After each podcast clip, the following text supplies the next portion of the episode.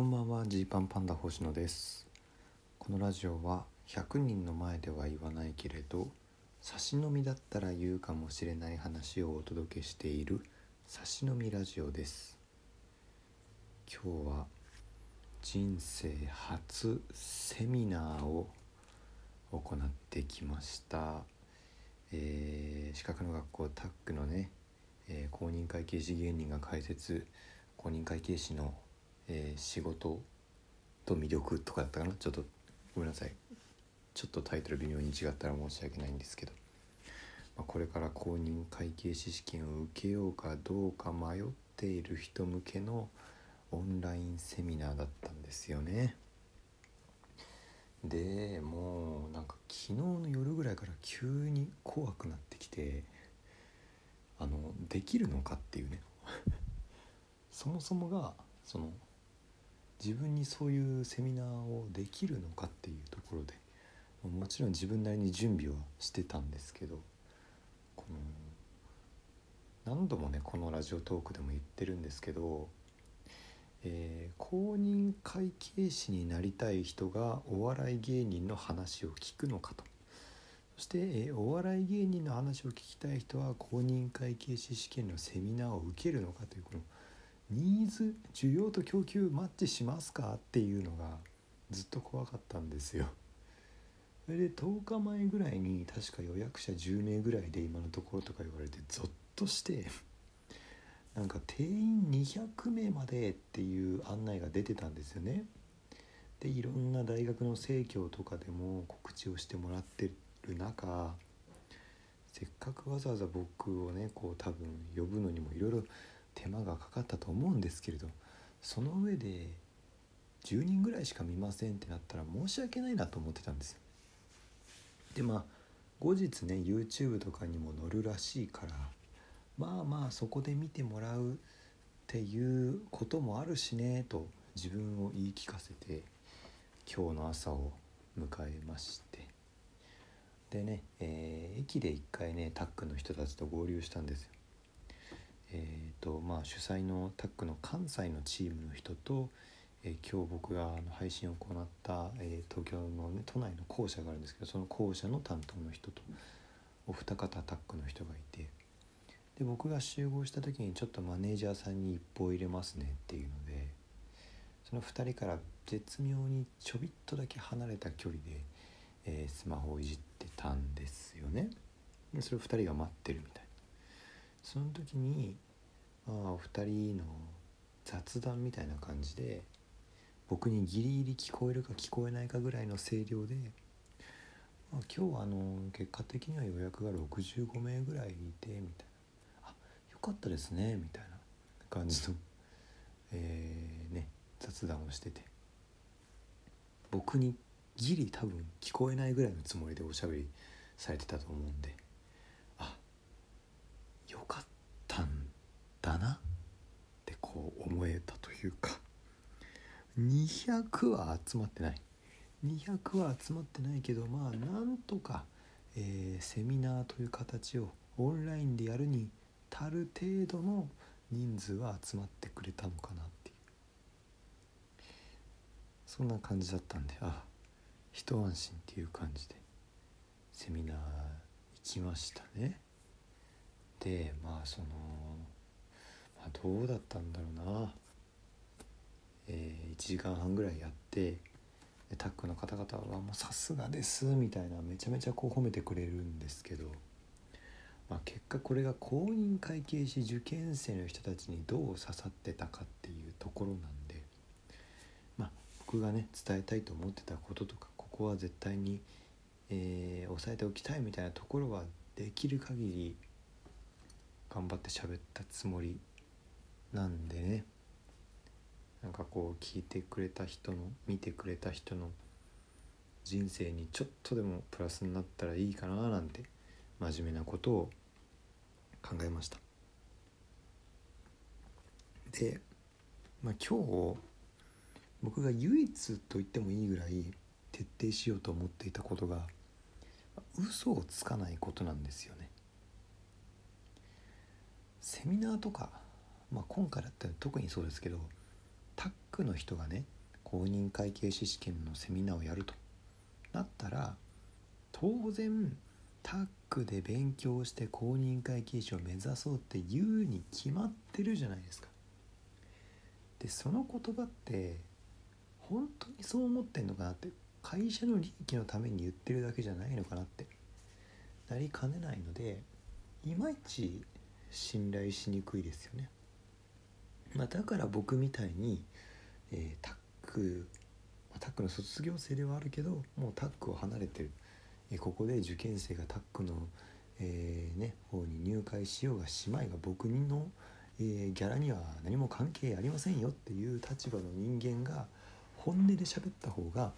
え聞いてる人にとってもこう意味がある、ね、信頼できる話になるんじゃないかなと思ったんです。だからあのなんだろうたまにね質問とかでアルバイトと、えー、サークルとかと両立しながら、えー、受験できますかね？っていう質問来て、まあ、そりゃね全然いけますよって言ってあげるのがいいんだろうけど僕は、えー、超短期合格を目指していたコースだったのでバイトはしてなかったしサークルは月に1回か2回ぐらいだけ行ってましたみたいな。ただ僕の僕よりちょっと緩いスケジュールで勉強してた同期とかはもうちょっとライフあのキャンパスライフ楽しんでましたねみたいな。いうバランスで本音をこう喋っていったんですよ。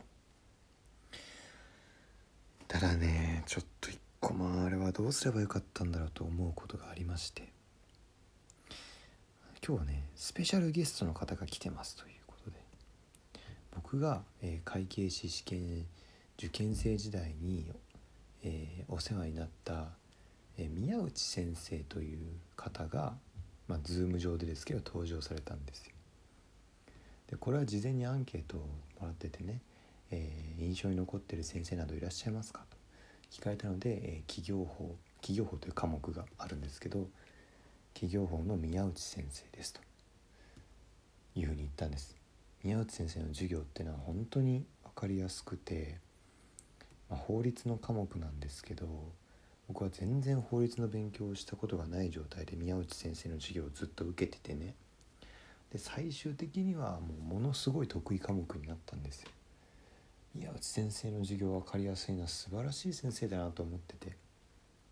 でおかげさまで本当なんか模試とかでも全国6位とかそれぐらい企業法が得意になったから最終的に合格できたっていう恩人なんですよ。なんで宮内先生ですっていうふうに言ったらこうズーム上で今日後半登場してくれてね宮内先生も受験生の質問にもちょっと答えるみたいなそういう展開があったんですよ。で最後にほんとセミナーの最後残りちょっとのところで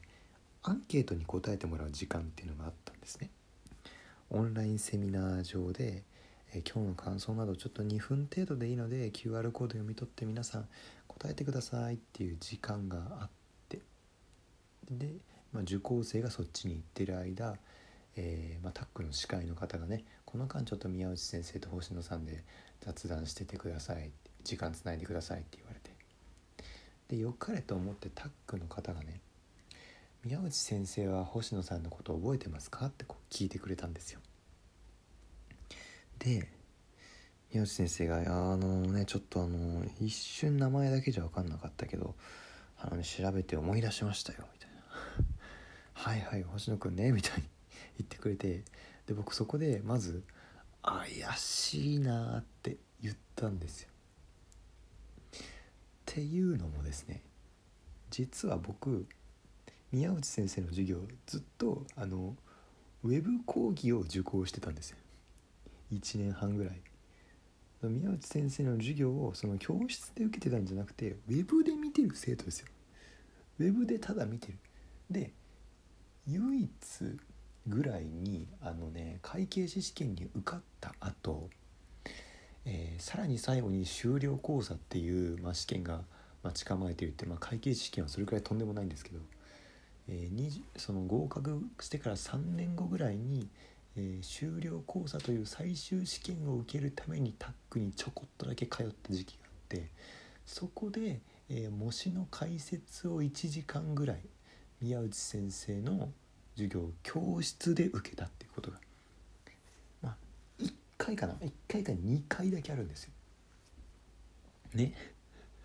そんなやつを本当に覚えていますかと宮内先生なんて今まで何万っていう単位の受験生を多分相手にしてきてるしでその僕のその修了講座の時に教室で受けたのだって周りに4 5 0人ぐらい人いました。で本当に僕のことを覚えてるからってその可能性ゼロパーじゃないけどいやーと思ったんです。で宮内先生はねその後も続けて「あのすごい明るくてひょうきんな子でね」みたいに言ってるんですけどいやいやいやいや僕当時そんな受験生の時ひょうきんじゃなかったですと思って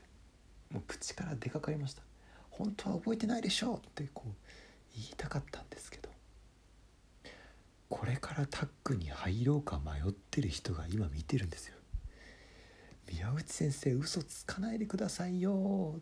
て言うわけにはいかないぞと。思ってね。